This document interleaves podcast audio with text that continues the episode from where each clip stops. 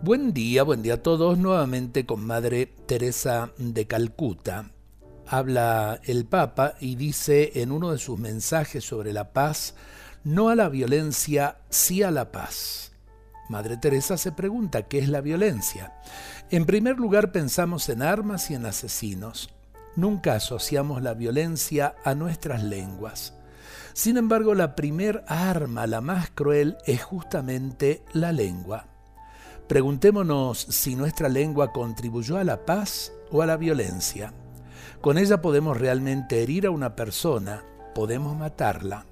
A ver, eh, ¿cuántas familias se destruyen por culpa eh, del hablar? Y hablar eh, a lo mejor quitando la fama a las personas. Muchas veces cómo se dividen las sociedades, precisamente por las mentiras. Eh, creo que lo que dice Madre Teresa tiene eh, mucho de verdad.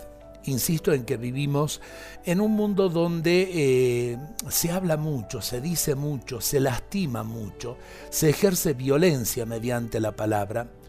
Ojalá que esto lo entendamos y aprendemos que siempre somos señores de lo que callamos y somos esclavos de lo que decimos. No nos malacostumbremos hablando de más Creo que tenemos que aprender por allí, en el silencio, a pensar las cosas antes de decirlas. Y, eh, por supuesto, eh, también diciendo palabras que sanan en vez de palabras que lastiman. Dios nos bendiga a todos en este día.